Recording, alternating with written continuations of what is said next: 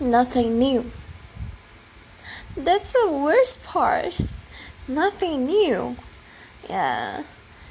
But actually, if I can change something, I want to join some group that can uh, can chat with people by using English because I do really want to improve improve my spoken English because usually I learn by myself. So I think there's a limit.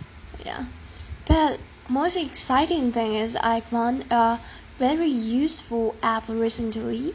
Yeah. And another good thing happened recently if I found this app because we can share things by using our voice. Yeah. Let's see.